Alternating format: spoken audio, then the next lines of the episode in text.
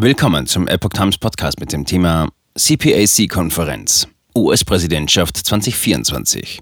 Trump will entlassene ungeimpfte Soldaten wieder einstellen. Ein Artikel von Gary Bay von Epoch Times USA vom 9. August 2022. Ex-Präsident Donald Trump hat kürzlich gegenüber Journalisten bei der CPAC-Konferenz in Texas angedeutet, was er im Falle eines Sieges bei den US-Präsidentschaftswahlen 2024 vorhat. Ob er kandidiert oder nicht, ließ er vorerst offen.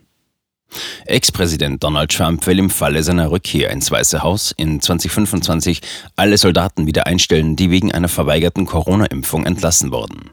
Das versprach er bei der CPAC-Konferenz der Republikaner in Dallas, Texas, am Samstag, 7. August. Es ist eine Schande, was mit ihnen passiert ist, sagte Trump auf die Frage eines Reporters, bevor er die Bühne betrat. Ich würde sie zurückholen. Ich würde ihnen ihren Sold rückerstatten. Und sie verstehen das. Sie wissen das. Trumps Äußerung kam einige Wochen, nachdem die US-Armee angekündigt hatte, mehr als 62 Soldaten wegen nicht erfolgter Corona-Impfung zu entlassen. Lohnnachzahlungen sind laut Arbeitsministerium ein gängiges Rechtsmittel bei Lohnverstößen. Der Arbeitgeber ist in solchen Fällen verpflichtet, den Fehlbetrag auszugleichen. Die US-Armee hatte die Maßnahmen gegen Impfverweigerer am 1. Juli bereits auf ihrer Website angekündigt. Dort heißt es, Soldaten, die sich nicht impfen lassen und nicht über einen eingereichten oder genehmigten Ausnahmeantrag verfügen, müssen mit Konsequenzen rechnen, darunter Akteneinträge, Dienstverbote und offizielle Verweise.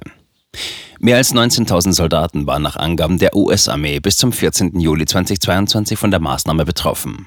Insgesamt genehmigte die Armee lediglich 24 medizinische und 19 religiöse Freistellungsanträge.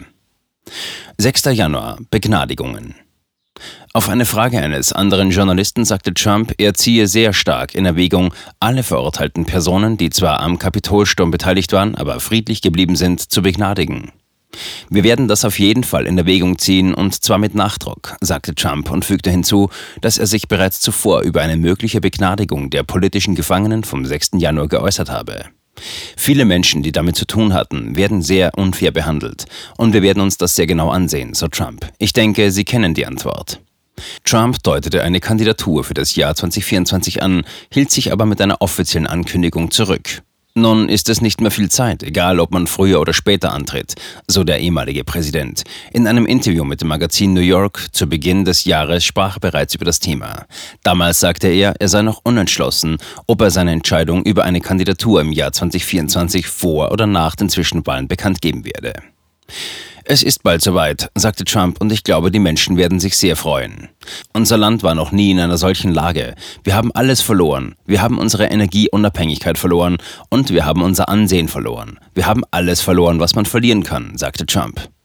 Mit seinen Äußerungen spielte er einerseits auf die Grenzkrise an, andererseits auf den missglückten Rückzug aus Afghanistan.